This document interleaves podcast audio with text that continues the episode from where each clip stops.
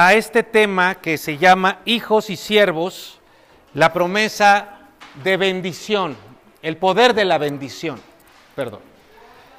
Entonces, miren, eh, mis queridos amigos y hermanos, eh, situaciones así como las que estamos enfrentando el día de hoy, son situaciones que están en buena, en buena medida destinadas, o para nosotros por lo menos, a que verdaderamente se pruebe nuestra fe.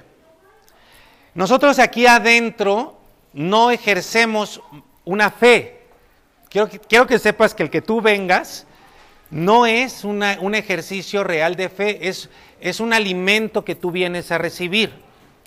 Para que en su momento, en el momento adecuado, tú puedas hacer uso de esta, de esta palabra, de la enseñanza que recibes domingo a domingo, de la instrucción de parte de Dios y puedas ejercer fe sobre esa instrucción. ¿Cuál es ese momento adecuado? El momento adecuado es cuando enfrentas situaciones que requieren que tú ejerzas esa fe. Pueden ser decisiones en tu negocio, en tu casa, pueden ser problemas en tu matrimonio, pueden ser situaciones económicas o pueden ser enfermedades también que tú puedas enfrentar de manera personal. Y es ahí donde tú tienes que ejercer la fe en, en lo que dice la palabra de Dios, si es que nosotros creemos que la Biblia contiene la palabra de Dios. Les pregunto, me gustaría escucharlos a todos con voz alta. ¿Ustedes creen que la palabra de Dios está ahí en la, en la Biblia? Sí. ¿Ustedes creen que la palabra de Dios es verdad? Entonces, cuando nosotros enfrentamos situaciones adecuadas para ejercer nuestra fe, puede ser que las cosas se pongan muy mal. Y es ahí donde no tenemos que conducirnos, reaccionar como reacciona una persona que no tiene fe o que no tiene instrucción o que no tiene conocimiento de la palabra de Dios. Entonces la vida en Cristo no es que tú leas la Biblia, la, vida en Cristo es que tú te instruyas de la palabra de Dios para ponerla en práctica cuando sea el momento adecuado. Hoy estamos viviendo un momento adecuado para demostrar nuestra fe. Hoy sí es un acto de fe venir, porque vemos la locura, ¿no? Que está habiendo en el mundo. La ciencia está doblegada. Todavía no logran eh, encontrar la vacuna o el antídoto para el coronavirus. Y, los gobernantes no atinan, ellos mismos se están enfermando. Desafortunadamente en nuestro gobierno, pues no quiero describir cómo está la cosa, pero ya sabemos cómo está la cosa, ¿verdad? Entonces, que si hacemos esto, que si hacemos aquello, hoy, hoy, hoy está el valor de un rollo de papel higiénico, creo que ya, ya, está más que el, que el dólar, creo que ya se está traficando más que la droga, entonces es una, es una verdadera locura. ¿A quién le hacemos caso de todas las voces que están allá afuera. Bueno, es ahí donde podemos recordar lo que dijo Jesucristo. El cielo y la tierra pasarán, pero mis palabras no pasarán. Su palabra fue la que dio origen a esta tierra. Su palabra va a estar al final de todo. Jesucristo es el verbo de Dios y él dijo, yo soy el alfa y la omega. Y explica, yo soy el principio y soy el fin.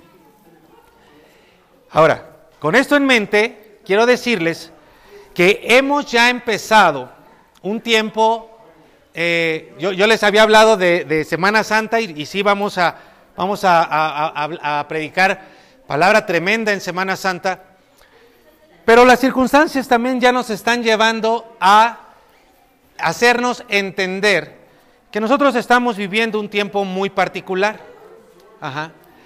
Definitivamente lo que hoy enfrentamos no es lo mismo que enfrentamos en el 2009, pero lo que estamos enfrentando en el 2020 no es lo mismo que vamos a enfrentar en el 2030. Y por eso la iglesia tiene que estar fortalecida y entendida para que no, nos, no seamos presa del miedo. Hoy es un virus. ¿Qué va a pasar cuando se desaten las guerras? ¿Qué va a pasar cuando el sol se oscurezca y la luna se ponga de sangre y se cumpla todo lo que la Biblia dice? Bueno, ahí se va a ver quién está y quién no está verdaderamente afirmado en la palabra de Dios. Así que hoy tú tienes la oportunidad de afirmarte en la palabra de Dios y lo que vas a escuchar en este día es el Evangelio. Y ojalá te conviertas a Cristo. Ojalá seas hoy un verdadero hijo. Y ojalá hoy tengas salvación. Y ojalá hoy tu vida esté cimentada en la verdadera roca. Vas a escuchar el Evangelio de Jesucristo. Pero es posible que lo escuches como nunca antes lo habías escuchado. Y vas a entender hoy. Y vas a salir seguro. Y vas a salir firme. Y vas a salir confiado en Dios. Y vas a salir libre de toda maldición. Eso. Vamos a empezar, por favor. Vamos a, que cada uno de ustedes le pida a Dios, dígale a Dios, háblame. Estoy aquí para recibir tu palabra. Díselo. Quiero conocerte más. Quiero que mi vida esté en tus manos. Te la entrego ya. Sé tú el Señor de mi vida. Y que tu palabra reine en cada pensamiento, en cada sentimiento, sobre cada temor, sobre cada duda, sobre cada angustia, sobre toda enfermedad, de tal manera que yo pueda experimentar en carne propia y tangiblemente tu salvación y tu bendición. En el nombre de Jesús, digan bien fuerte, amén. Muy bien, vamos a Deuteronomio capítulo 11, por favor. El pueblo hebreo no es lo mismo que el pueblo judío. Como tampoco es el pueblo hebreo, tampoco es Abraham, el hombre que eligió Dios para crear, desarrollar a su pueblo. Dios eligió a un hombre llamado Abraham y le dijo, yo te voy a hacer hijo, yo te voy a ser padre de uno y luego de muchas naciones. Era un hombre avanzado en años, 75 años, su esposa estéril, y, y de un hombre avanzado en años y de una mujer estéril, Dios inicia a su pueblo. Ese pueblo crece de manera maravillosa y por causa de José ese pueblo llega a Egipto. Pero muere José y entonces el pueblo hebreo es esclavizado por los faraones, por un faraón en particular. Y durante 400 años, miren, quiero decirles de una vez, así como ustedes y yo nacimos en una condición que tal vez apenas hasta ahora nos vamos a empezar a preguntar por qué de muchas cosas que vemos, pero antes no nos hemos preguntado, así el pueblo hebreo nacía en una esclavitud y ni siquiera se preguntaban porque ni siquiera eran conscientes de que habían nacido esclavos. Esa era su vida, así vivían. Para ellos no había otra realidad que ser esclavos. Así como para ti hasta ahora no ha habido otra realidad más que la que tenemos, ¿verdad? Y nos hemos muchas veces resignado a lo que hay, a lo que existe, a lo que tenemos. Es liberado ese pueblo.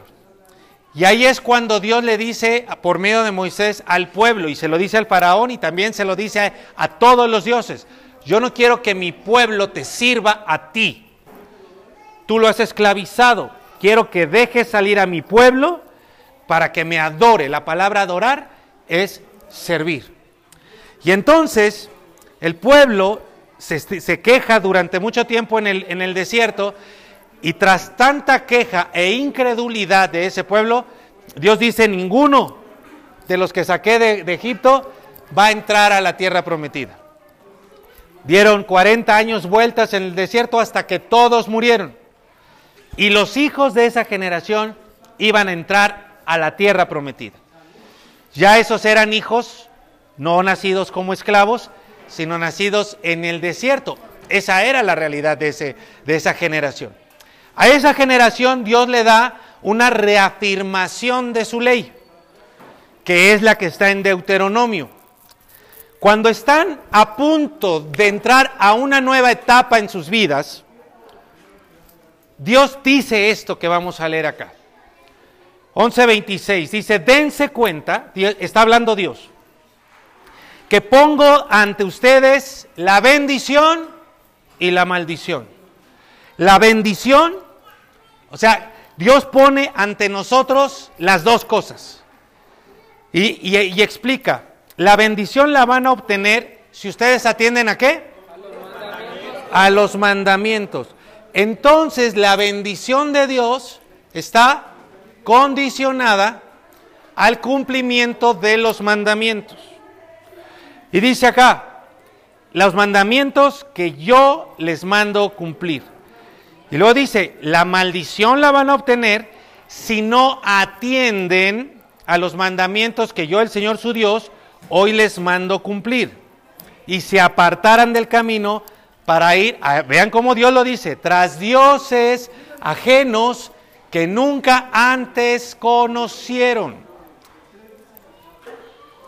Por eso es tan importante que sean instruidos en la palabra para que no se vayan corriendo tras dioses que ni siquiera conocen, pero que les mandan al mundo a hacer una serie de cosas como las que estamos viendo que la gente hace. Vamos a entender muchas cosas. Nosotros podemos servir dioses que son reales, pero que ni siquiera conocemos. Y ni siquiera conocemos que son dioses. Bueno, entonces díganme ustedes, les pregunto. Les voy, a, ir preguntando para ayudarles con sus ojitos, ¿ok? Quiero que me respondan con sus labios. ¿De qué depende que obtengas la bendición de Dios de acuerdo a este texto? De obedecer sus mandamientos. ¿De qué depende que obtengas, ojo, eh, obtienes bendición u obtienes maldición? No hay un punto medio. ¿Obtienes bendición u obtienes maldición? ¿De qué depende que obtengan maldición? No cumplir los mandamientos, dormirse en la iglesia y apartarse del camino, ¿verdad? De Dios. A ver si con esa les mete un poco de ánimo. Ahora, vamos a analizar la bendición y la maldición de manera rápida. No lo vamos a hacer tan profundo, pero lo vamos a hacer de manera eh, importante. Dice en el 28.1. Estábamos en el 11, ahora vámonos hasta el 28.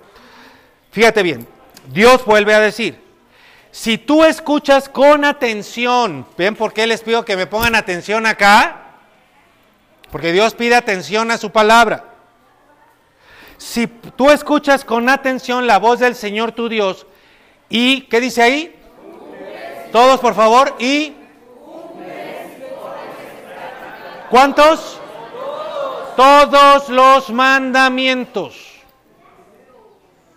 que hoy te mando cumplir, entonces el Señor te exaltará sobre todas las naciones de la tierra. A ver, digan por favor, ¿soy mexicano? Soy mexicano. A ver, pero todos, eh, por lo menos con un poco de patriotismo, a ver, digan, ¿soy mexicano? Soy mexicano. Pero sobre todo, soy, ciudadano del reino. ¿Ok? Entonces, no importa cómo esté el gobierno. La promesa es que Él nos puede exaltar por encima de todas las naciones. No es para que digan, ay, es que, es que son mexicanos y por eso les va re bien. No. ¿Son qué? Ciudadanos del reino. ¿Cómo mexicanos? Ciudadanos del reino. Por eso están exaltados en medio de las naciones.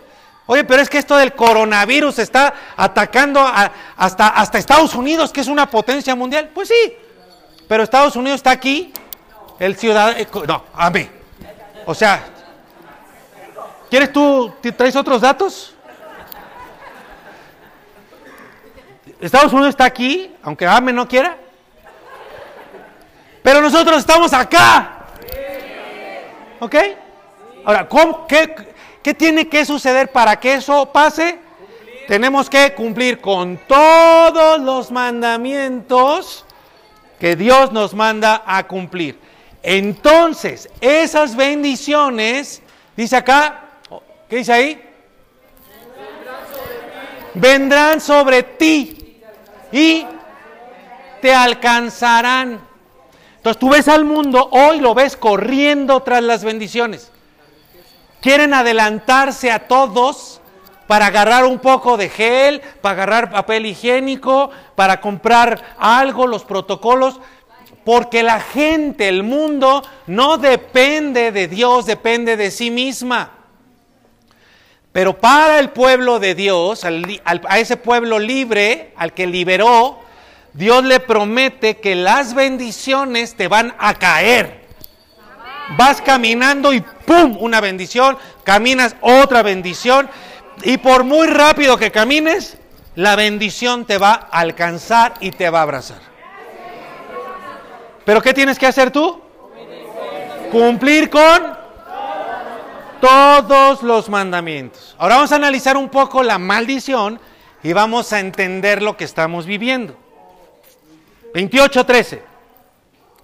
El Señor te pondrá, ah, perdón, esto es parte de la bendición. Dice, el Señor te pondrá por cabeza y no por cola.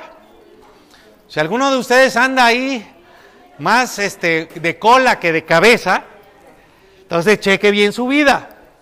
¿En dónde está? En bendición y maldición. Dice, estarás por encima de todo. De todo. Como votaste por el presente gobierno, vas a estar por encima de todo. Amén.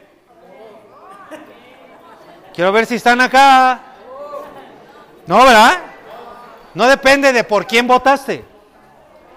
¿Verdad? De cumplir todos sus mandamientos. Ahora, estarás por encima de todo, nunca por debajo. Nunca. Nunca por debajo.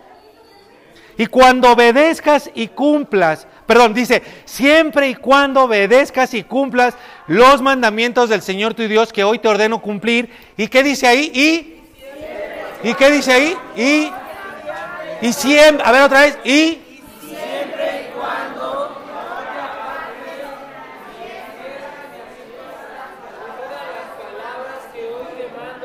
Muy bien. Ni vayas en pos de dioses ajenos. Entonces, eh, entonces la bendición de Dios está disponible para todo aquel que siempre cumpla con todos los mandamientos.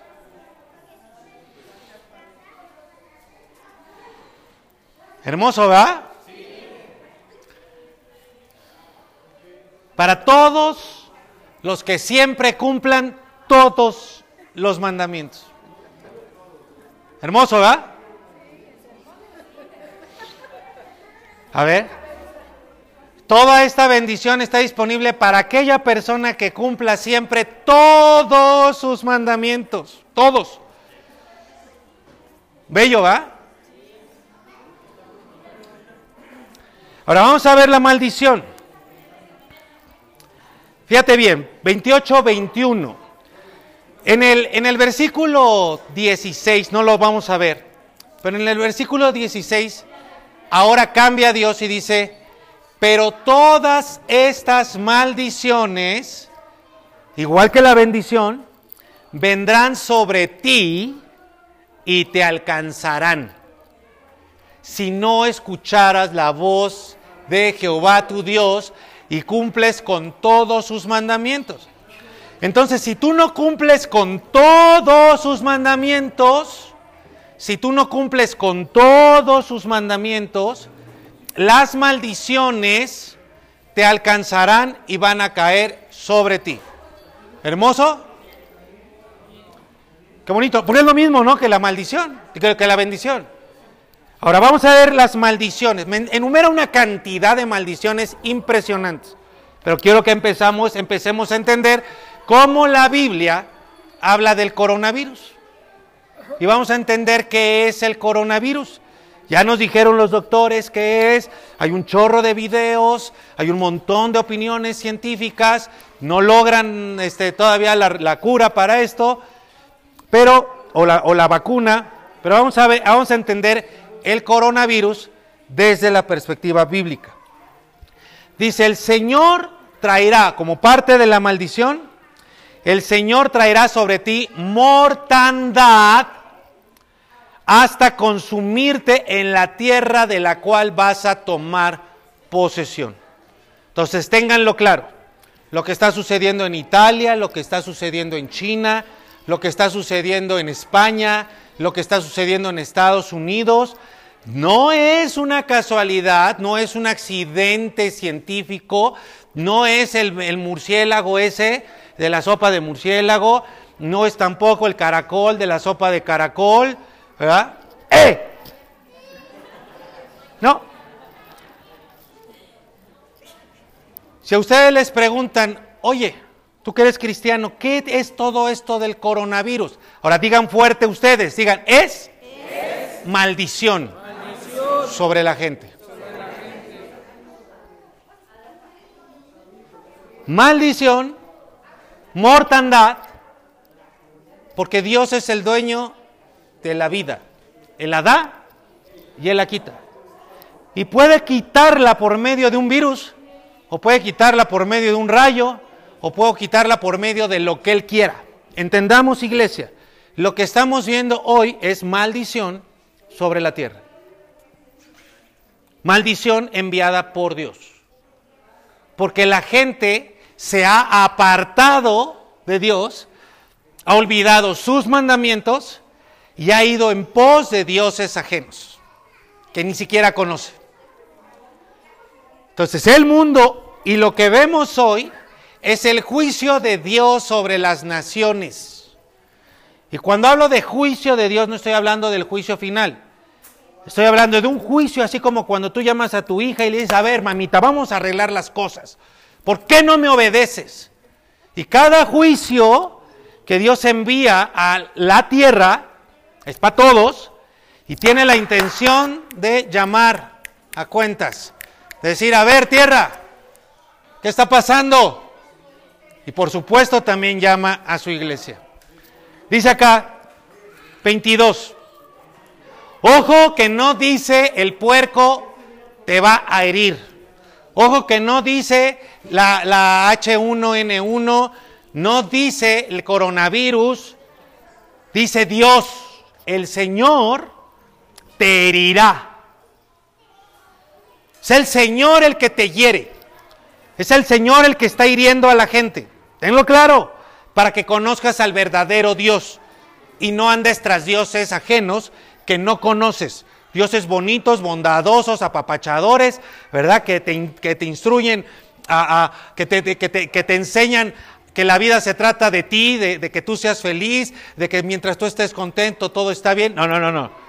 El verdadero Dios de la palabra hiere a la gente, hiere a la gente, y dice acá, con tisis, con fiebre, con inflamación y ardores, con sequía y calamidad. ¿Qué dice ahí? A ver acá. ¿Y calamidad qué? Oye, pero si apenas hace dos semanas estábamos re bien, porque así actúa Dios. De pronto un brote, ¡pum! Se destapó, ya se fue, ya y él va a usar lo que sea, él va a usar el vive latino para, para que de repente México esté vuelto loco. Pero no es la gente, claro, él usa la necedad, la ceguera, la ignorancia, la incredulidad, la dureza del corazón de la gente para que de repente la situación mundial cambie de un día para otro. Y dice, fíjate acá, y con hongos. Hijo, ¿ven por qué no me gustan? ¿Ven por qué yo no como sopa de esas cosas? Esas cosas, eh, la, la sopa de hongos no es de Dios. Favor. Sí. Ahora vean, vean, vean, vean. Dice acá, los cuales la tisis, la fiebre, el cansancio, la debilidad, el dolor de huesos, este, los hongos, eh, eh, salpullidos, eh, te van a perseguir. Y ahí vas tú al médico. Ponte esta pomada. De ahí medio se te quita. Y no, y luego viene otra vez. Y el médico llega un momento en que el médico dice, pues es que ya no sé qué es. Pues, pues, y, va a terminar el médico diciendo, pues encomiéndese a Dios. ¿eh? Y es lo mejor que puedes hacer. Y lo que puedes hacer desde el principio. ¿Por qué no se nos quitan a veces las enfermedades? Porque nos andan persiguiendo porque caen sobre nosotros. y nos alcanzan. En vez de que la bendición nos alcance, nos alcanza la maldición. Deuteronomio 28, 27. Fíjate. Es, es, a mí me llama mucho la atención que el Señor se encargó de ser extremadamente explícito en el tema de la maldición y particularmente en el tema de la salud física. Dice, el Señor, no un accidente, no una nación, no un laboratorio químico que tenga por ahí escondida la cura, no. El Señor te herirá con las úlceras de Egipto, oh, de aquel país donde lo sacó con libertad, para que lo sirviera. Pero como se apartaron ahora tras otros dioses, la, úlcera de Egipto va a caer. Y dice ahí, con tumores, sarna y comezón. Y vas a ir con los mejores especialistas. ¿sí? Vamos todos a acudir con, con, el mejor de los especialistas que tenemos aquí, con el Doge Chagaray. Y no es que él se equivoque, ¿eh? sino que hay maldición. Y no podrás ser curado. No vas a poder ser curado. 35 dice, el Señor te herirá con pústula maligna en las rodillas y en las piernas. Ay, es que no se me quitan estos dolores. Y desde la planta del pie hasta la coronilla vas a tener dolor vas a tener enfermedad y no podrás ser sanado. Por más que avance la ciencia, por más medicinas que salgan, aun si fueras objeto de, estudio para una, para una medicina experimental a ver si pega, no vas a poder, bueno, con estas se las digo todo. Ni con Big Vaporub vas a poder ser sanado. Es más, se les voy a decir una, una todavía más, para que me entiendan. Ni con, ni con saliva de mamá vas a poder ser curado. Nada te va a curar. Vamos a ver el 58, por favor. Dice, si no tienes cuidado, ahí está, la bendición es condicionada. Si no tienes cuidado de poner por obra todas las palabras de esta ley escritas en este libro, y tú, tú no puedes, tú no puedes decir que no tienes acceso a una Biblia. Es más, aún si no, le, supieras leer, hoy, hasta te leen la Biblia en internet. Está audible. No hay pretexto para nosotros.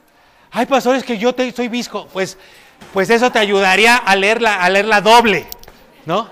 Para que se te grabara. No tienes excusa todas las palabras escritas en este libro. Si no tienes cuidado, ni temes de este nombre glorioso y temible, ¿cuál? El Señor, el Señor, reafirmado, el Señor, tu Dios. O sea, Él no es un, un siervo para ti, Él es el Señor. Él no es alguien que tú creaste, Él es Dios. Si tú no pones cuidado, dice, entonces el Señor aumentará en gran manera. ¿Qué dice ahí? ¿Qué es lo que estamos escuchando hoy? ¿Qué es el coronavirus? ¿Una epidemia? ¿Una pandemia? ¿Ya vieron por ahí las langostas que salieron? ¿En Canadá o dónde fue? En Irak, que se comen todos los campos. Alguien diría, es que nos estamos enterando de esto ahora porque hay televisión. Ah, en aquel entonces no había televisión y de todas maneras nos estamos enterando de lo que pasó en Egipto. De la misma manera.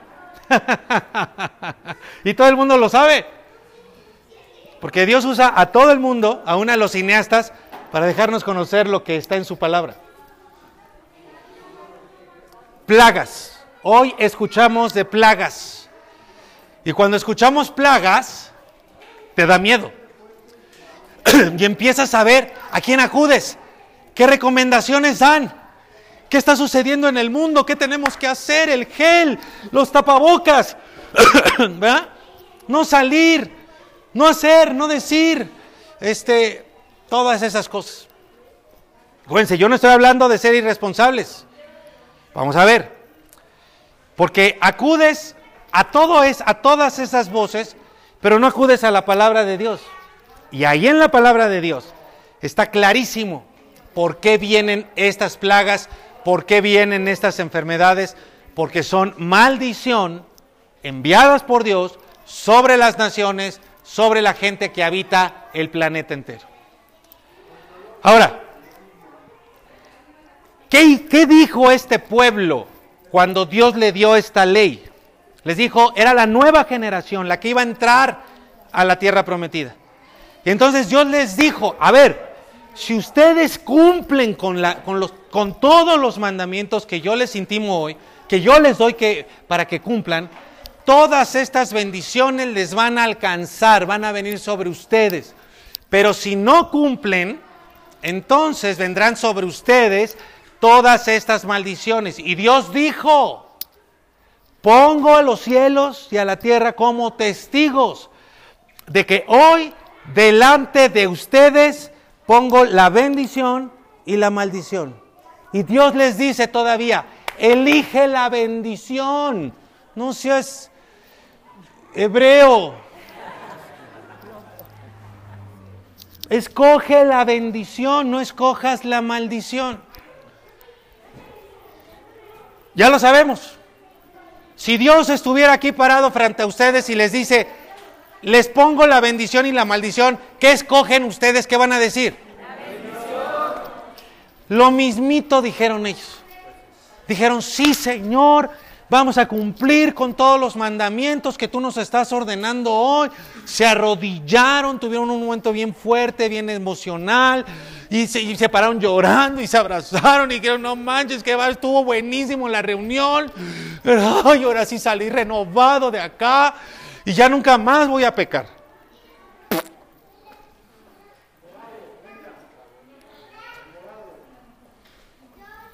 Creo que no tardaron ni 15 minutos.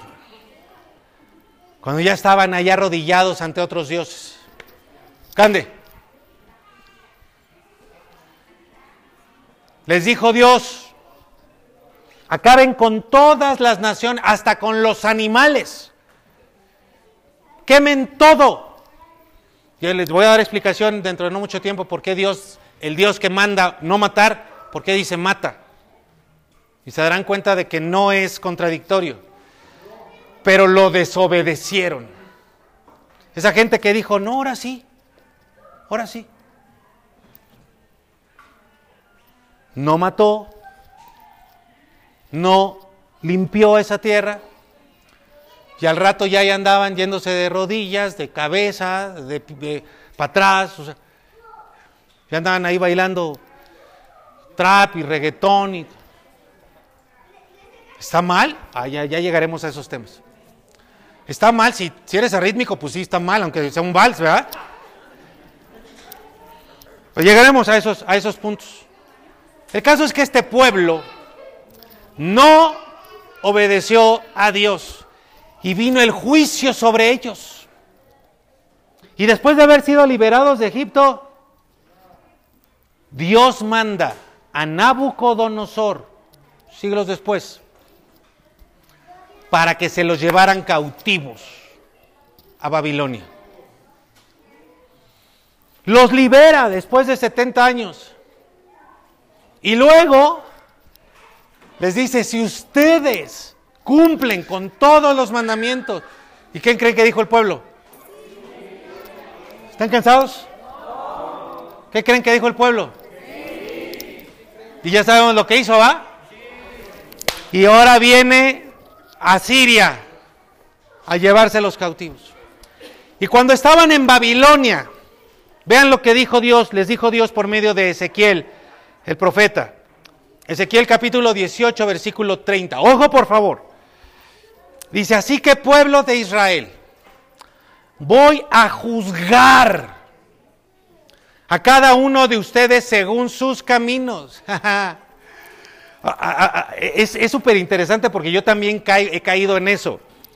Cuando yo estoy, cuando uno está en la posición de ustedes, no me refiero nada más sentado, sino cuando ustedes, cuando alguien es parte de un grupo de personas, sucede algo en nuestra mente y en nuestro corazón que es como que si el que está hablando acá al frente le hablara a, a una entidad que no soy yo. Por eso muchas veces se están durmiendo, porque, porque creen que un discurso es como, como, como, arrojar arroz a los novios, ¿no? Como, como algo así a ver a quién le cae. Y cuando yo les digo, pónganse en la orilla de la silla, es para que ustedes digan, eso que va a decir, eso que se va a hablar es para mí. Yo vengo aquí a escuchar. Entonces parece como, nos juega chueco, y repito, y por eso de pronto empezamos así como que a cabecear, porque no estoy entendiendo que eso es para mí. Yo te aseguro que si tú estuvieras en una conversación con uno a uno, como cuando vas con tus amigas al cafecito, ahí estás ya, ay, ay, ¿en serio? Sí, no sé qué, y hablas y te dices, ay, dime más, por favor, porque el chisme es resabroso, ¿ah? Pero ahí tienes claro que es para ti, que te está hablando a ti. Pero entonces, cuando dice Dios, los voy a juzgar, corremos el peligro que, que, ustedes incluso digan ahí en sus, en, sus lugares, como, ay, sí, sí, pero no estás pensando que es a ti. Y entonces de pronto, por medio de su palabra, Dios pone un foco sobre ti y te dice, voy a juzgar a cada uno de ustedes según su camino.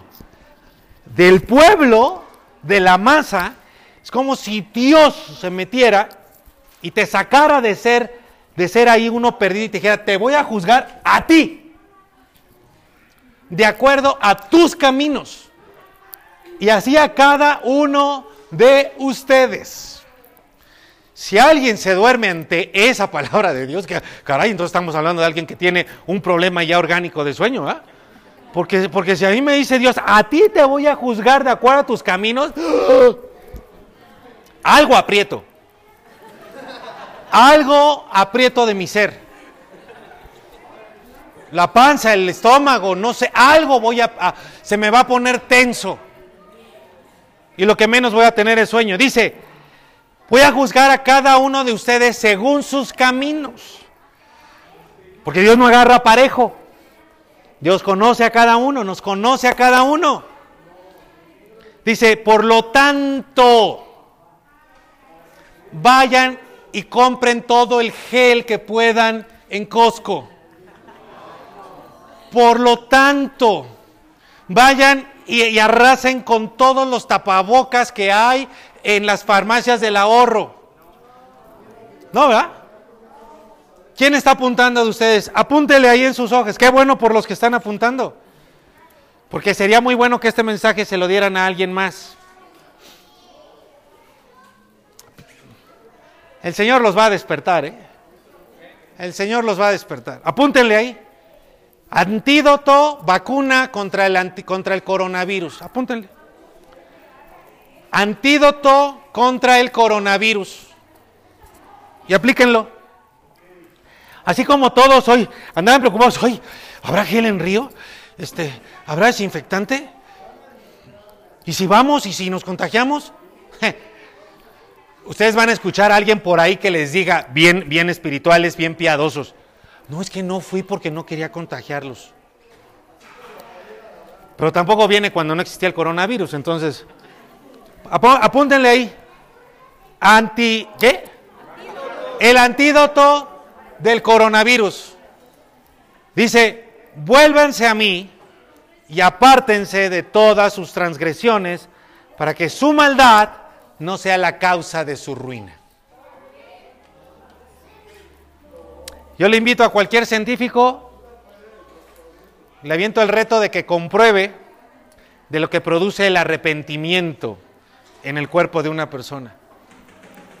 Ahí tienes el antídoto contra, contra, el, contra el coronavirus.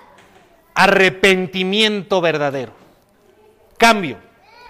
Porque Dios conoce tus caminos. Tú vienes Mira, tú vienes y te sientas aquí bien, bien, bien bonito, bien atento. ¿Ah? Como si no hubieras rompido, sí, lo dije a propósito, para que me entiendas, para que despiertes. Como si no hubieras rompido, porque a lo mejor alguien, ni un plato, ¿verdad? Pero Dios conoce tus caminos. Y si te cae la maldición es porque Él conoce tus caminos. ¿Tú crees, de, ¿Tú crees que es así nomás porque sí, por la situación mundial que no tienes trabajo? ¿O que te despidieron de tu trabajo? No. Él conoce el camino de cada uno de nosotros. Y sus maldiciones te alcanzarán y caerán sobre ti de la misma manera que podrían caer las bendiciones. ¿Cuál es el antídoto para que no caiga la maldición sobre ti, incluyendo la maldición del coronavirus? Volverte de todas tus maldades. Dice palabra del Señor. Eso que dice palabra de Dios el Señor, haz de cuenta que, Dios te está dando un documento y abajo firma y dice el Señor y, lo, y pone su firma, para que no te quepa duda. Fíjate lo que dice ahora. Pueblo de Israel, hey, ¿por qué tienen que morir? Pero ese Dios que dice por qué tienen que morir es el que envía mortandad a la tierra. Pero a ellos les dice, hey, hijos, ¿por qué tienen que morir? ¿Por qué tienen que morirse? Apártense de todas las transgresiones que han cometido. Ahora, ojo, y forjen en ustedes un, un, fortín, un, un, este, una fortaleza Apártense allá a la montaña, al cerro, váyanse al Popocatépetl, alguna punta larga donde no alcance el coronavirus. No. Dice, apártense de todas las transgresiones que han cometido y forjen en ustedes un corazón y un espíritu nuevos. Un corazón y un espíritu nuevo. Un corazón y un espíritu nuevo porque yo no quiero que ninguno de ustedes muera. Ahí está. ¿Qué quiere Dios contigo? que vivas. Señor, pero el coronavirus, yo quiero que tú vivas. Yo quiero que tú no mueras. Yo no quiero que mueras. Antídoto, vuélvete a mí y vivirás. ¡Pum! Y lo firma el Señor.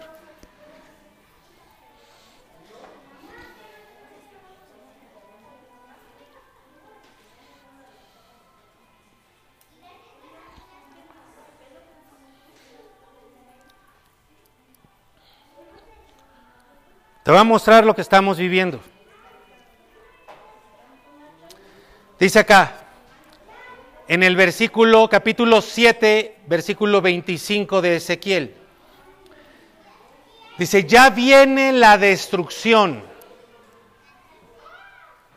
Ya viene la destrucción. Aquí déjenme decirles algo, querida iglesia. Eso yo ya lo dije hace muchos años. Déjenme volvérselos a decir, porque hay mucha gente que no estaba en ese tiempo y porque además es necesario que se los diga. Es necesario que se los diga porque hay una característica que es una aceleración.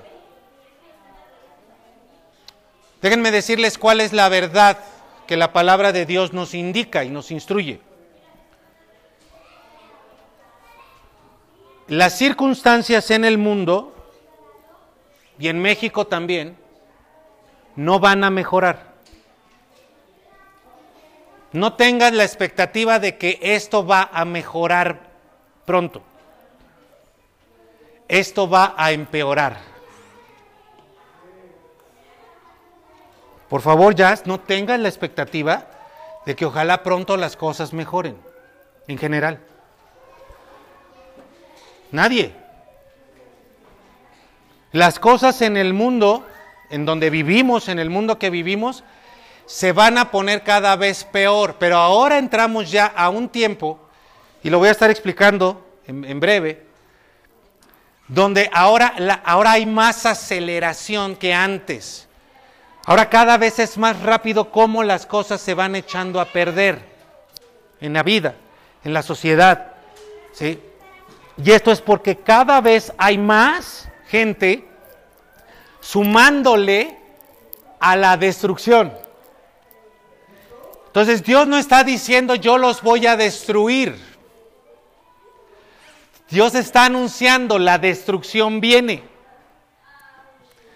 Porque esta es, es como una bola de nieve de la humanidad que está creciendo y creciendo y creciendo y creciendo.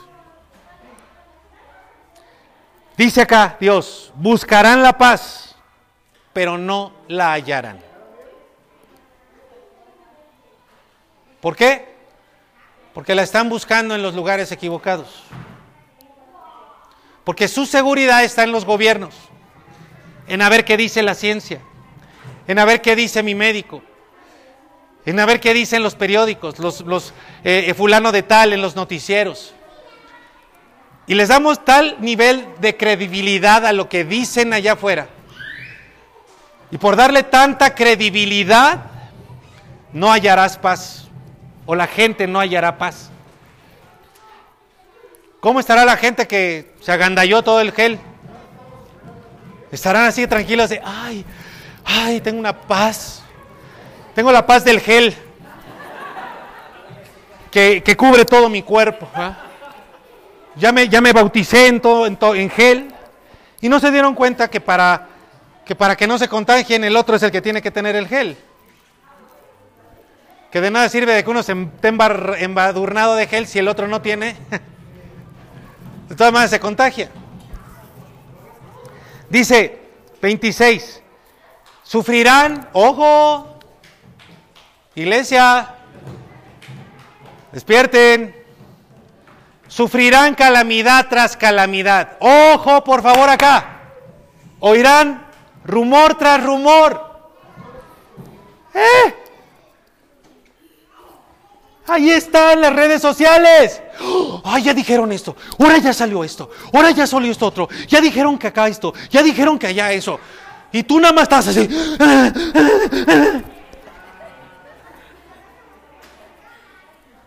Y mira que nuestro buen Dios te lo está diciendo. Y, seamos buenos hermanos de nuestros hermanos. No le digas a alguien de aquí de la iglesia, a un familiar tuyo o a un amigo tuyo. No le digas, ahora, ahora Trump ya dijo esto. Ahora este Bolsonaro ya le pasó esto. Ahora Trudeau ya le pasó esto. Ay, ¿dónde vamos a parar, Señor Jesús? No, eso no es fe. Dile tranquilo, mira, todo esto que se está diciendo ya está en la Biblia. Él nos dice, Él nos dijo en su palabra hace cinco mil años que vas a escuchar toda esa cantidad de rumores y que la cosa se va a poner peor porque va a haber calamidad tras calamidad. Y la gente va a buscar una respuesta en los labios del profeta, pero ni los sacerdotes ni los ancianos, ojo, los que están alejados de Dios, y se los voy a demostrar, querrán guiarlos pero no podrán ni podrán aconsejarlos. Ojo, por favor, ojo. Vi lo que está diciendo la Biblia. El rey se pondrá de luto. Y ahí estás viendo a los gobernantes, a los, a los presidentes de todas las naciones que no tienen ni idea se les está saliendo esto de las manos porque aunque ellos sean instrumentos de la maldad y hayan querido ganar la guerra con otro país, que les voy a hablar también de la guerra en la que estamos ya viviendo entre naciones. Pastor, pero si todavía no se desata la tercera guerra mundial, ni se va a desatar la tercera guerra mundial. No va a haber tercera guerra mundial, como tú la piensas, porque ya estamos en una guerra que ni te has dado cuenta de la guerra en la que ya estamos. ¿Tú crees que el mundo ahorita está en paz? Está en una guerra. Pero no te has dado cuenta de eso. Y tú estás ahí en medio. Los reyes se vestirán de luto, el príncipe se cubrirá de tristeza. Ay, a mi esposa ya le dio coronavirus, ¿ahora qué vamos a hacer? Ya estás tú.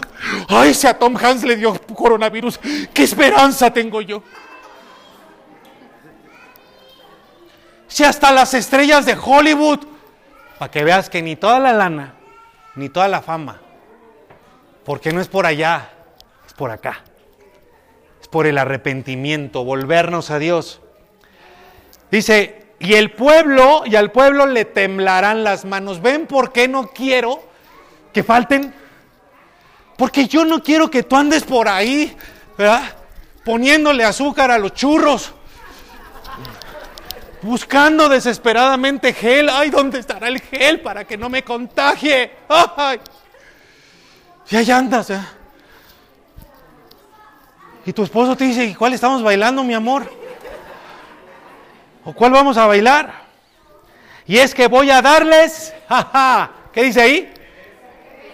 Lo que merecen sus acciones y a dictar sentencia contra ellos conforme a su manera de impartir justicia. Así sabrán que yo soy el Señor. El Señor está estableciendo sentencia en el mundo una vez más. Está mandando juicio a la tierra una vez más. Y Él conoce tus caminos. Y Él tiene listas las bendiciones para dártelas y tiene listas las maldiciones para que caigan sobre ti. Hoy no te voy a preguntar cuáles quieres, porque ya sabemos cuáles quieres. Hoy te voy a preguntar cuáles mereces. ¿Qué mereces tú? ¿Mereces que caiga sobre ti la bendición que te alcance? ¿O mereces que caiga sobre ti la maldición y que te alcance? ¿Te das cuenta cómo aquí no caben tus caras del perpetuo pujido? O sea, tú aquí tú puedes venir a poner carita de bondadoso.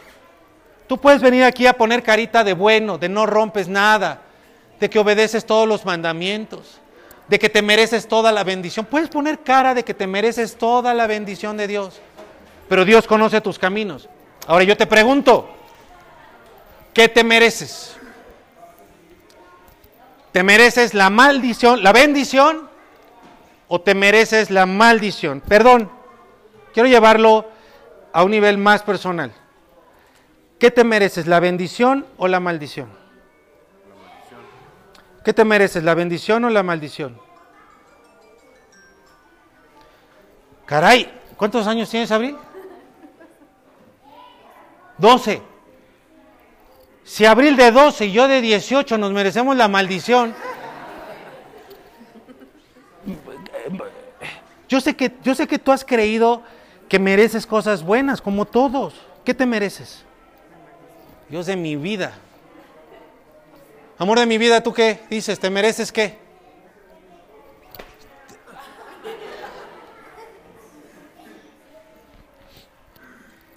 Yo no sé si la próxima semana nos vamos a poder reunir. Esperen noticias. Aquí vamos a cerrar hasta este día.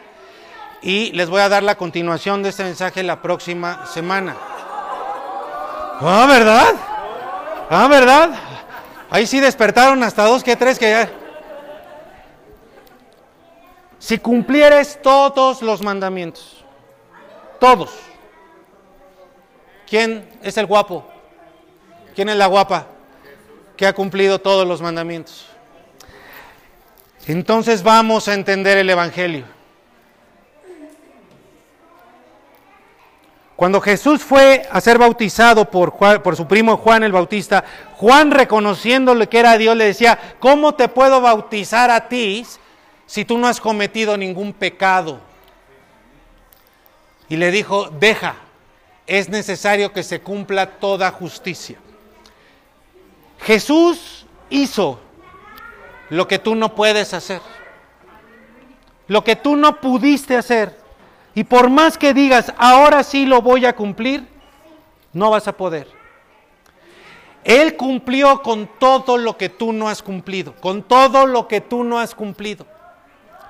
Y no solamente cumplió lo que tú no has cumplido, sino cumplió hasta aquello que no tenía que cumplir, como ser bautizado.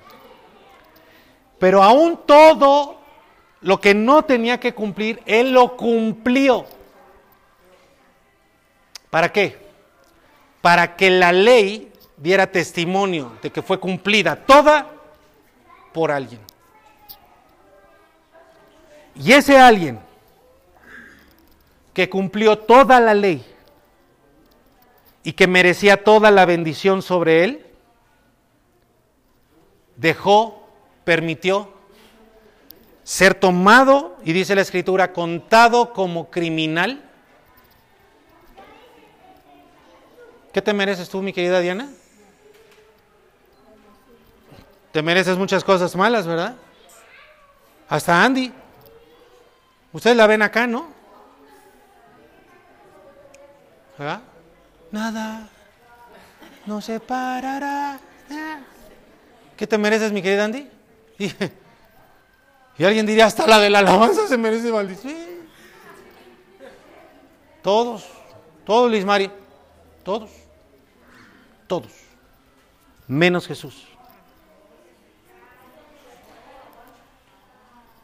No sé si estás escuchando esto por primera vez, pero eso, para eso vino Dios, para cumplir lo que tú no puedes cumplir. ¿Por qué? Vean esto, por favor. Gálatas, vamos al Nuevo Testamento. Capítulo 3, versículo 10. Vean el cambio tan impresionante Aprendan. Aprendan para que lo enseñen. Aprendan para que lo vivan. Para que tengan la verdad del Evangelio y sean salvos verdaderamente. Porque todos los que qué? De, la de las obras de la ley están bajo. Como ahorita les acabo de preguntar a ustedes. ¿Te la mereces? De acuerdo a Deuteronomio 28, donde establece ¿Cómo es que va a llegar la bendición a tu vida? ¿Cómo te va a alcanzar? ¿Puedes lograrlo? ¿Puedes lograrlo? Adri, ¿puedes lograrlo? ¿Por qué? Ahí está la razón. Porque todos los que dependen de las obras de la ley están bajo maldición. todos los que dependen de las obras de la ley están bajo maldición. ¿Bajo qué estamos nosotros? Bajo maldición, ¿no es cierto?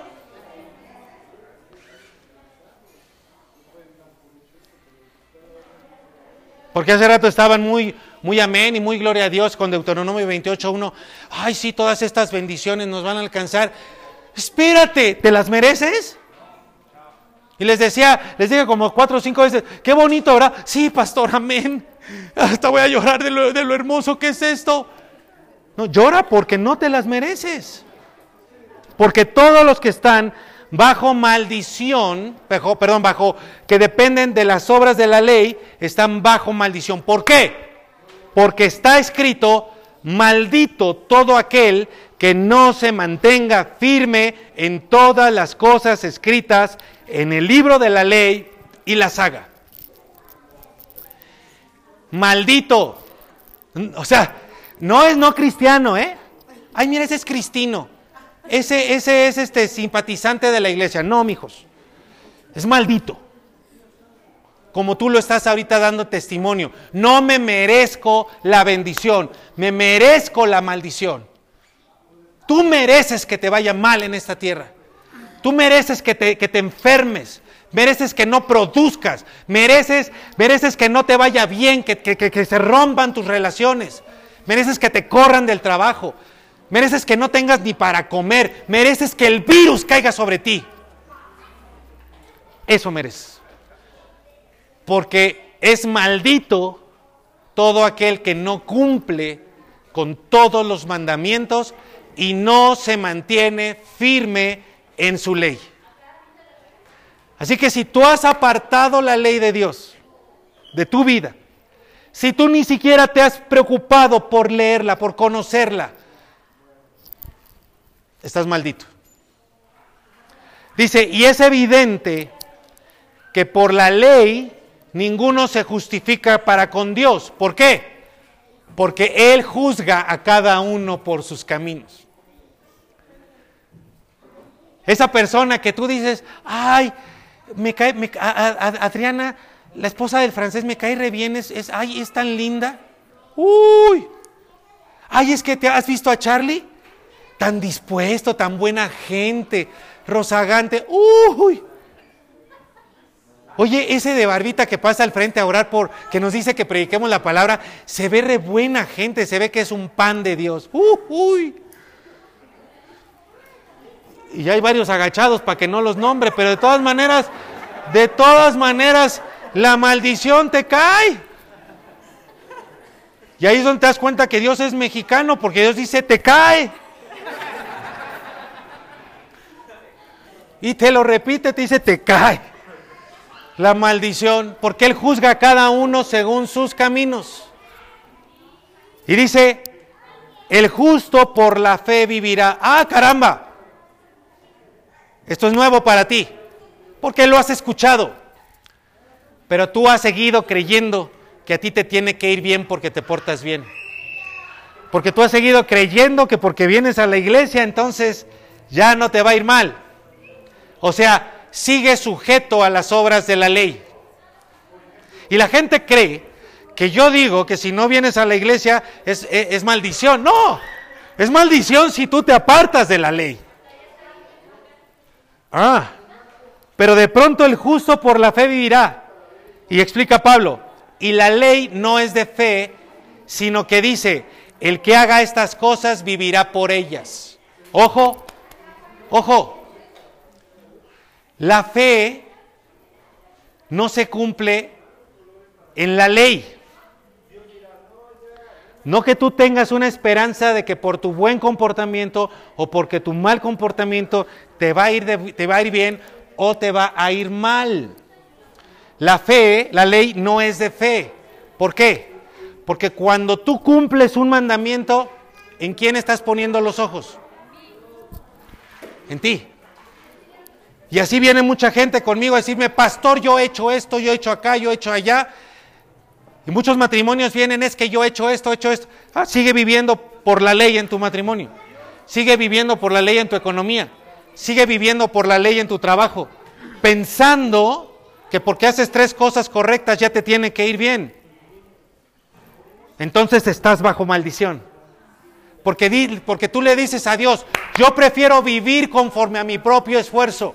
Déjame ganarme el pan de cada día conforme a mis méritos. Y Dios dice, vas. Nada más que te voy a dar lo que mereces por tus buenas obras y de la misma manera te voy a dar lo que te mereces por tus malas obras. ¿Firmas? ¿Firmas? ¿Ese, ¿Ese acuerdo? Sí, piénsale, porque esto es de cada uno. Levante la mano todo el que le diga al Señor, Señor, yo quiero que tú me des lo que me merezco por mis buenas obras.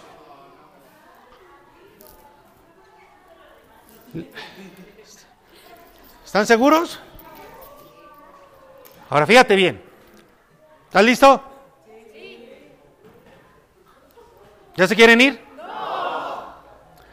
Ven el 13. Cristo nos qué? ¿Qué es la palabra redimir? Palabra redimir es pagar. Es pagar. ¿Cuánto vales? ¿Cuánto vales? Lo que valgas, Él lo pagó. Él dijo, yo pago por esa persona. Ojo, no está diciendo que te salvó. Porque salvar no es redimir. Salvar, salvar es lo que Él hizo por nosotros en la cruz, pero Él también, dice, pagó él nos redimió de qué? De la maldición de la ley. Y por nosotros, ¿cómo nos redimió de la maldición de la ley?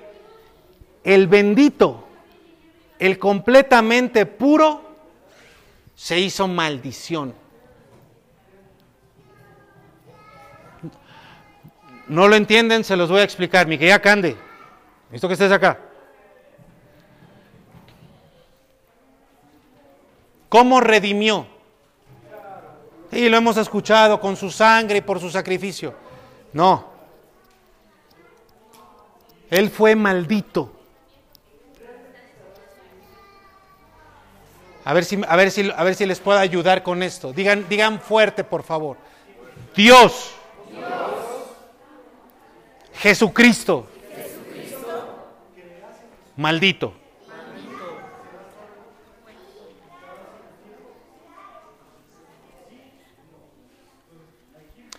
Hay satanistas, ¿no? Que, que le dicen maldito a Dios. No.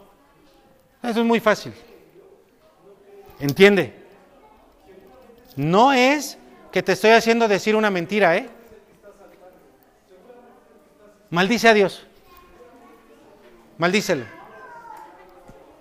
Di, Dios maldito. Di, Jesucristo eres maldito. Nos, nos da calambres, ¿verdad? Déjame decirte algo. Ya lo dijiste y ya lo hiciste.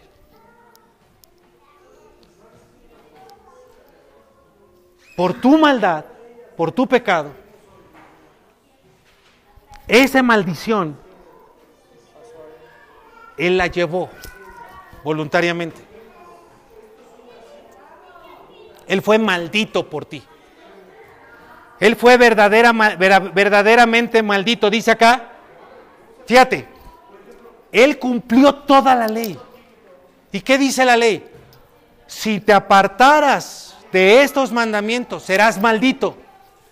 Y el que no se apartó de ninguno de los mandamientos fue maldito. Él llevó tu maldición. Por eso entendemos Isaías 53 cuando dice, en Él fueron puestas todas las enfermedades. Sumemos las, dolencias de todos los que estamos aquí. Sumemos las enfermedades de todos los que estamos aquí.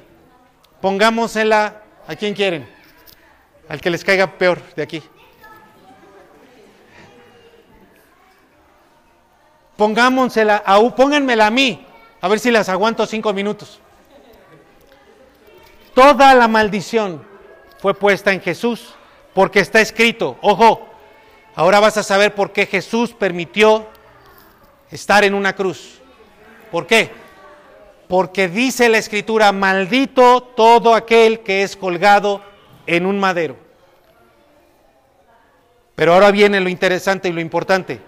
Yo sé que está largo esto, pero tenemos que salir de aquí bien reforzados. 14. Para que en Cristo Jesús, ojo, Deuteronomio 28, Deuteronomio 28, para que en Cristo Jesús la bendición de Abraham alcanzara a quiénes? ¿A quiénes? A los no judíos. ¿A quiénes?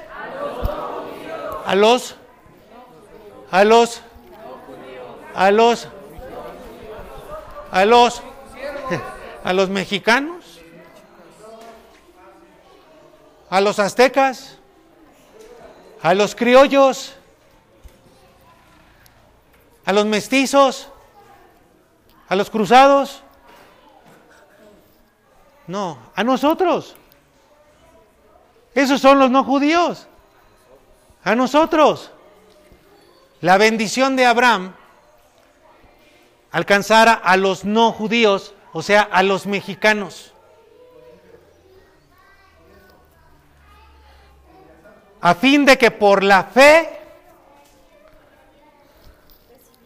no por las obras, no por la ley, recibiéramos la promesa del Espíritu. A ver, les voy a dar 10 segundos en silencio para que se sacudan un poquito el letargo que está cayendo. Sacúdanselo. Afírmense en la, en la, en la, en la silla. Pónganse en la orilla. Sí, bien. Para que puedan recibir lo siguiente. Dice el 14, para que en Cristo Jesús, ¿qué dice, ¿qué dice Deuteronomio 28? Si tú cumplieres todos los mandamientos, todos, estas bendiciones te alcanzarán. ¿Quién puede? ¿Quién cumple? Pero Cristo Jesús vino para que todas las bendiciones que Dios le dio a ese pueblo que inició con Abraham, ¿qué dice ahí? ¿Qué dice ahí? ¿Qué dice ahí? ¿Qué dice ahí? ¿Te alcanzaran? La bendición de Abraham alcanzara a los no judíos. ¿A quién? Parece que les estoy diciendo que el coronavirus los va a alcanzar.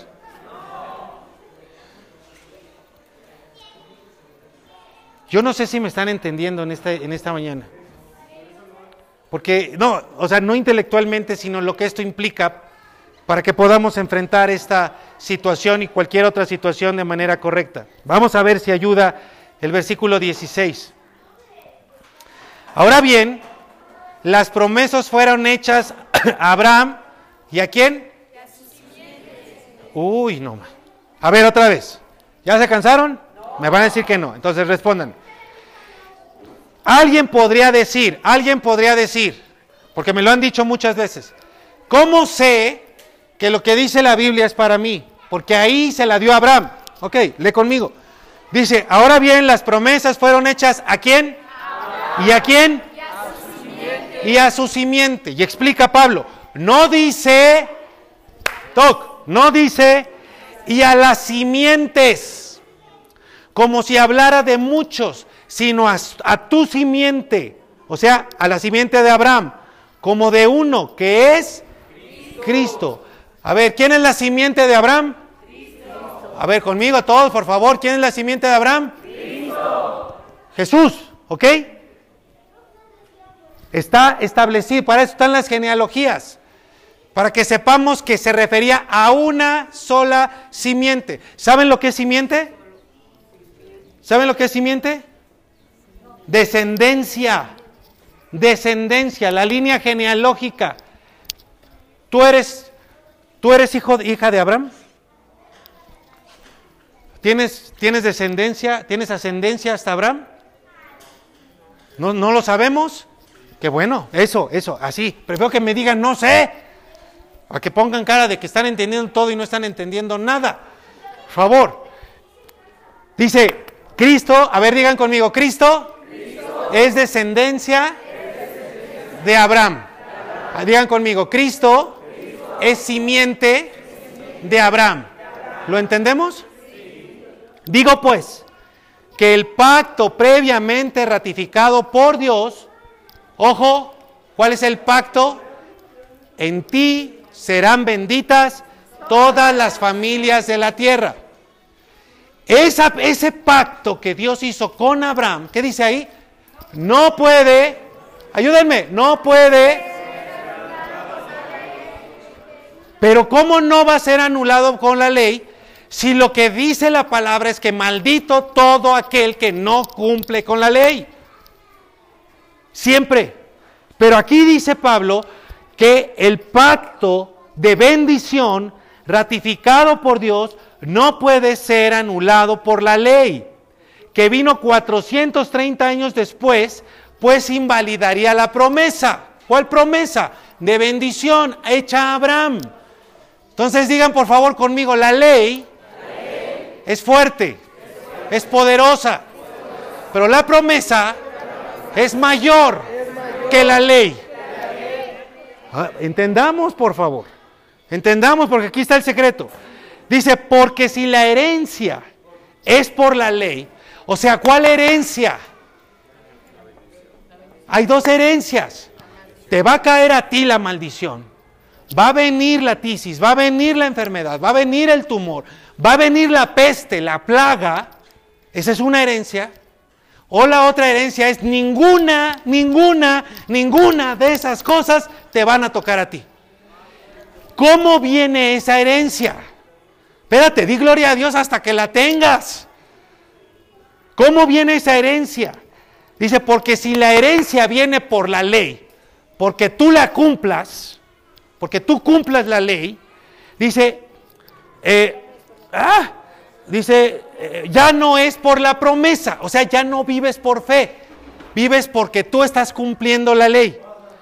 Dice, entonces, ¿para qué sirve la ley? ¿Para qué Dios dio la ley? Dice acá, pues fue añadida por causa de las transgresiones, o sea, para que la gente sepa que está ofendiendo a Dios, para que la gente sepa qué es bueno y qué es malo, hasta que viniera la simiente. ¿Cuál simiente quedamos que era? Cristo, ¿verdad? A quien fue hecha la promesa, la, simiente de Abraham. Les preguntaba aquí a Pati, ¿tú eres simiente de Abraham? eres descendencia de Abraham. Y si les pregunto a varios, a lo mejor van a decir, no sé, qué bueno, para que, porque ahorita lo van a saber. Y fue ordenada por medio de ángeles en manos de un mediador. Y el mediador no lo es de uno solo, o sea, no es nada más de Abraham, sino, o sea, es de todos, pero Dios sí es uno. O sea, el mediador por el cual vino la bendición, el cumplimiento de la promesa de bendición, Él no intercede nada más por Abraham, no es solo por uno, sino es por todos, pero Dios sí es uno. Vean, vean, ya, ya, ya están aquí, qué bueno que ya están acá, porque dicen, ay, esto ya no le estoy entendiendo, qué bueno que ya están en esa posición. Vean el 23, y se los pongo en otra versión, para que lo entendamos, porque aquí está el centro de todo. Antes de llegar esta fe, la ley ¿Qué dice ahí? ¿Cómo qué? Porque tú eras eso como los hebreos en Egipto. Eras un prisionero. ¿De qué? De la ley. Y la ley era como, como un guardaespaldas, no, como un, como un custodio, como uno de esos en los reclusorios, que nada más te estaba checando a ver si hacías lo correcto o no hacías lo correcto. Y en cuanto no hacías lo correcto, te decía, ahí está, culpable. Este, este merece la maldición. Y cuando ese custodio te dice, a ver qué te mereces, tú dices, pues sí, me merezco la maldición. No puedo yo aspirar a la bendición. Antes de que llegara esta fe, estábamos así. Ahora tenemos la enseñanza de la fe. No tuvimos libertad, sino hasta que la fe fue revelada. Revelada. Por eso te estoy predicando el Evangelio, para que el Evangelio te revele cómo estás viviendo. Y cuando yo te pregunto, ¿qué te mereces? Y tú me dices la maldición, es porque no estás viendo todo lo que Dios quiere revelarte a ti. ¿Qué te quiere revelar? Por eso la ley era nuestro guardián hasta que llegó Cristo. Uy, creo que no. Creo que siguen este, ahí esclavos. Dice el 24. Por eso la ley era nuestro guardián hasta que llegó Cristo. El resultado de que llegara Cristo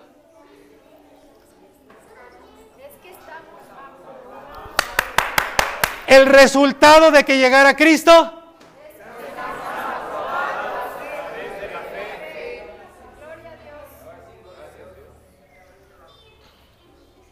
Ah.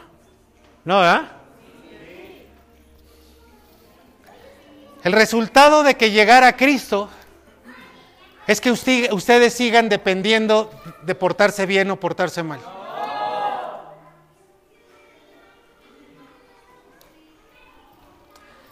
El resultado de que llegara Cristo, no, es que, es que esto es increíble es que yo estoy. ¿Quién soy yo?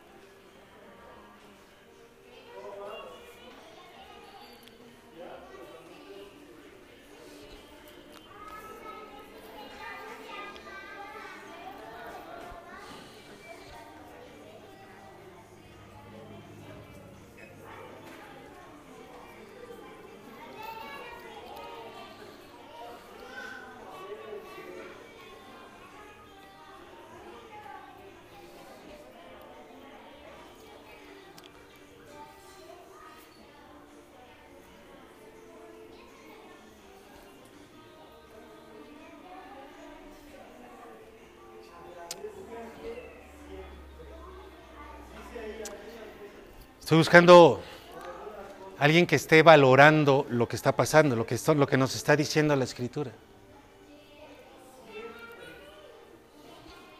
Hay algunas personas que se, que se me quedan viendo así con cara, ¿y por qué se cayó el pastor?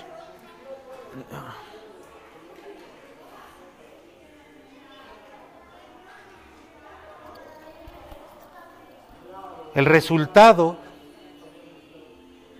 es que yo estoy aprobado.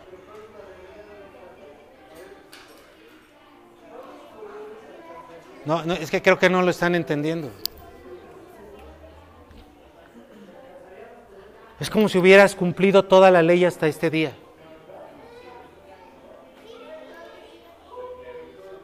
¿Es eso que tú, que tú das testimonio de que no te mereces otra cosa que la maldición? De pronto llega alguien y te dice, aquí está la bendición. No porque Dios sea un Dios bueno, sino porque estás aprobado. ¿Qué hiciste para estar aprobado?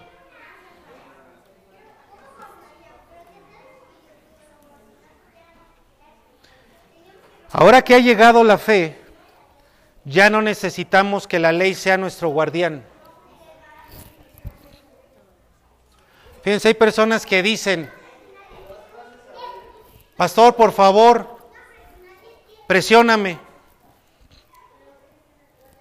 dame seguimiento.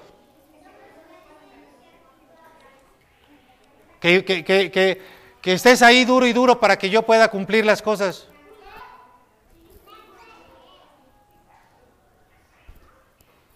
Esa persona está diciendo, yo quiero que la ley sea mi guardián. ¿Quieres saber si estás, si eres merecedor de la ley, de la, de la bendición o no? No lo eres. Pero ¿quieres saber si eres receptor de la bendición de Dios? No necesitas un guardián. Eres aprobado. No necesitas un guardián. No necesitas alguien que te esté diciendo qué tienes que hacer.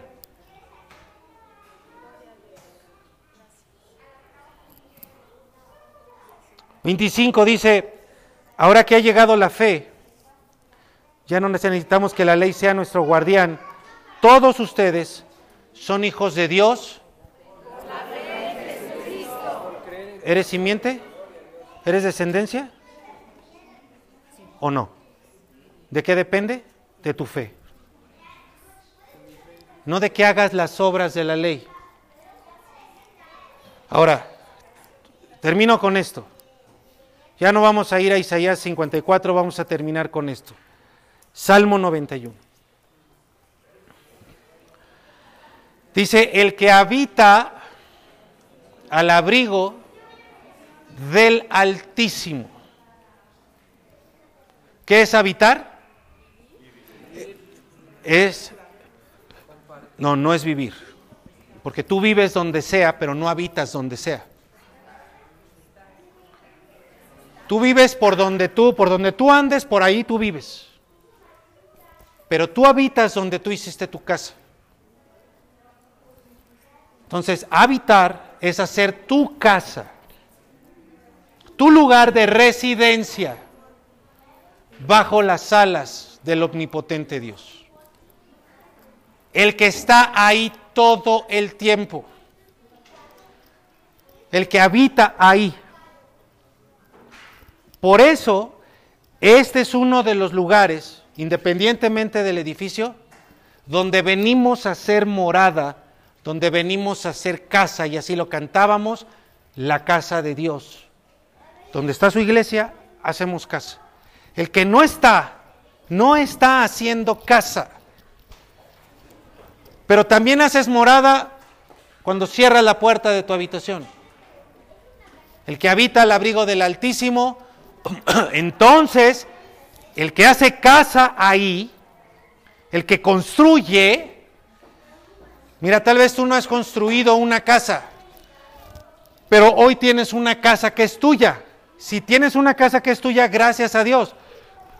Todos los que no tenemos una casa que, es, que, que sea nuestra, no sabemos lo que cuesta construir una casa.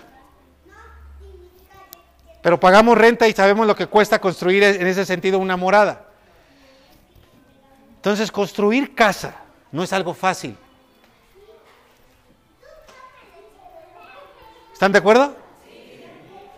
Es el que construye una casa, el que construye su habitación al abrigo del Altísimo. Es el esfuerzo, la dedicación, el tiempo, el dinero. Hacemos casa. Esa persona que hace casa mora bajo la sombra del omnipotente. ¿Saben lo que es omnipotente? Todopoderoso. Esa persona, esa persona dice al Señor, tú eres mi esperanza. Es que ya hay, es que el gobierno está, está, está ocultando información del coronavirus. Señor, tú eres mi esperanza. Es que ya hay un montón de casos y no nos están diciendo, Señor, tú eres mi esperanza. es que no se puede estar con toda la gente, Señor, tú eres mi esperanza, sin ser irresponsables. Esperanza mía, castillo mío, en quien confiaré. ¿Ok? ¿Por qué voy a confiar en Dios?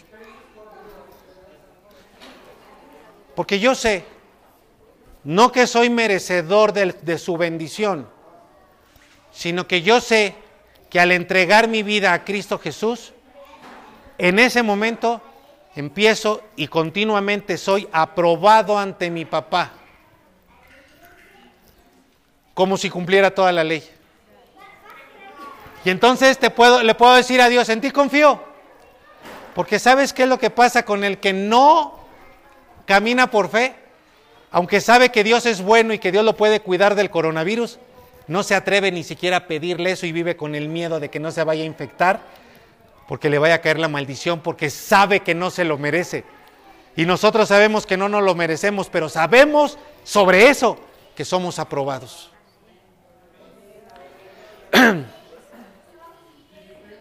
Vamos a hacer un ejercicio y termino. Díganle, Señor, en ti confiaré. ¿Ok? Entonces, Él te, va a librar del, del, lazo del cazador. ¿Y te va a librar de qué dice ahí? De la peste destructora. Sal a la calle, como iglesia. Ve a trabajar como iglesia. Lleva a tu familia y alimenta a tu familia como iglesia. Hijo, hija, si nosotros moramos bajo la sombra del Omnipotente, el coronavirus no nos va a tocar. Tranquilo. Lávate las manos, ponte gel, pero ve confiado.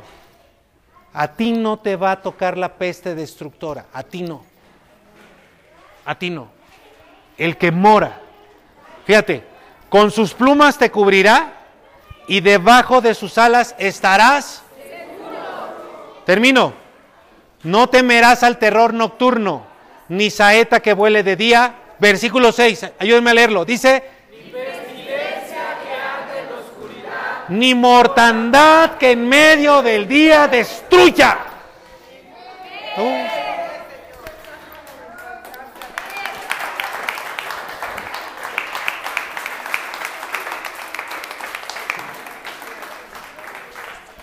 Vas a ver que el del puesto de al lado se enferma. Vas a ver que el vecino ya se contagió. Vas a ver que alguien que conoces tal vez va a estar muriendo. Pero a ti no llegará. Caerán a tu lado mil y diez mil a tu diestra. Se van a infectar diez mil, pero a ti no te llegará. A ti no te llegará.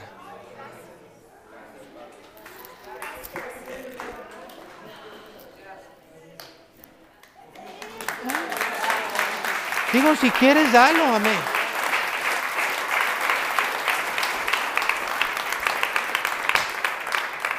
La próxima semana, sea que nos veamos aquí o que nos veamos por redes sociales,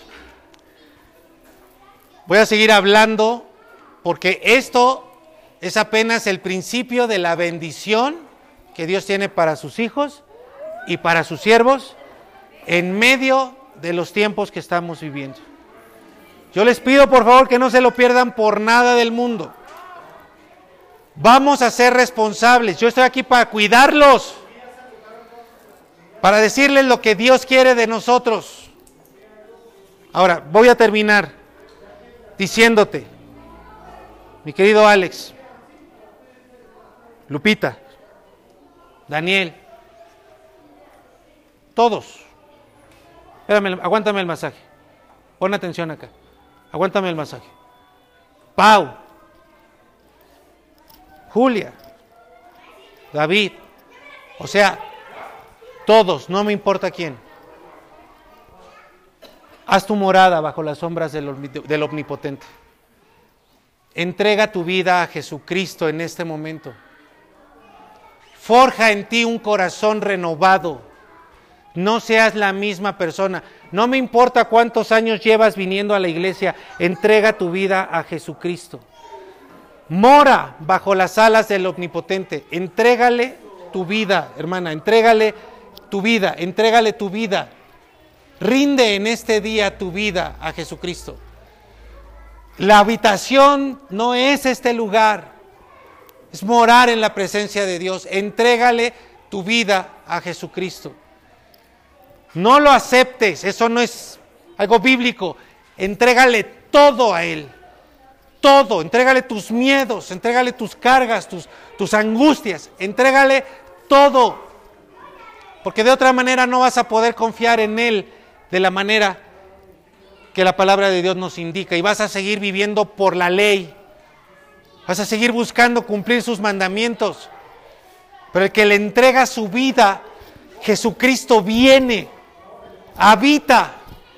Y el que cumplió toda la ley, empieza a cumplirla a través de nosotros. No es que tú la cumplas, es que tú lo invites a ser el morador principal de tu corazón. Y el que no cometió pecado va a empezar a vivir en ti. Y cuando quieras cometer pecado vas a decir, no puedo. Porque es Él el que lo está haciendo a través de ti. Cierra tus ojos, por favor.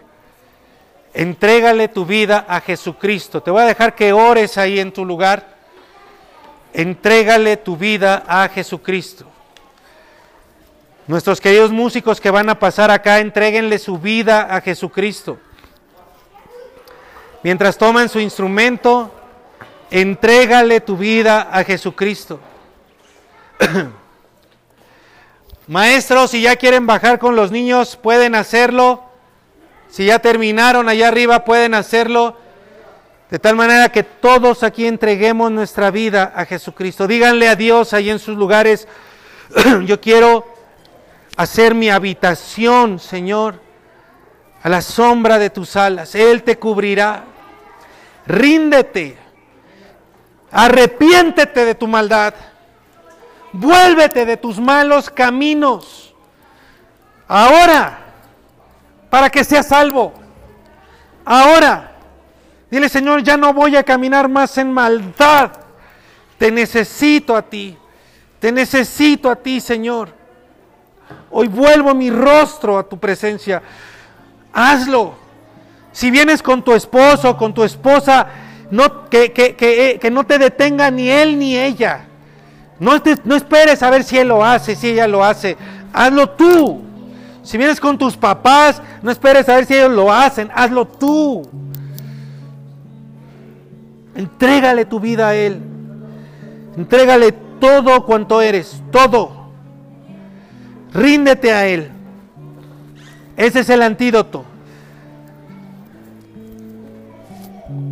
La última peste en Egipto, la última peste el Señor les mandó diciendo, sacrifiquen un cordero. Y la sangre de ese cordero perfecto, pónganla en los dinteles de esa casa. Por eso se llama Pascua. Porque la palabra Pascua quiere decir que la mortandad saltó, pasó de largo sobre aquella casa donde la sangre la cubría. Pon la sangre. Rinde tu vida a Él. ¿Cómo vas a poner la sangre en tu casa? Rindiéndote a Él, poniéndote por debajo de Él, humillándote, diciéndole, Señor, yo he pecado, he fallado, te he desobedecido. Pero hoy quiero habitar bajo las alas, bajo la sangre del omnipotente Dios. Rindo mi vida a ti.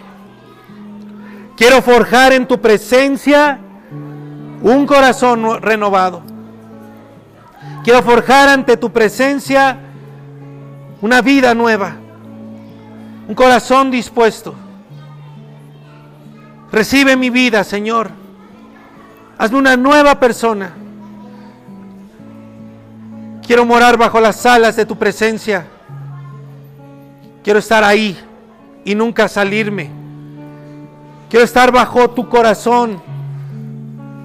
Quiero cumplir lo que yo no he podido cumplir. Y quiero hacerlo por ti, Padre bendito.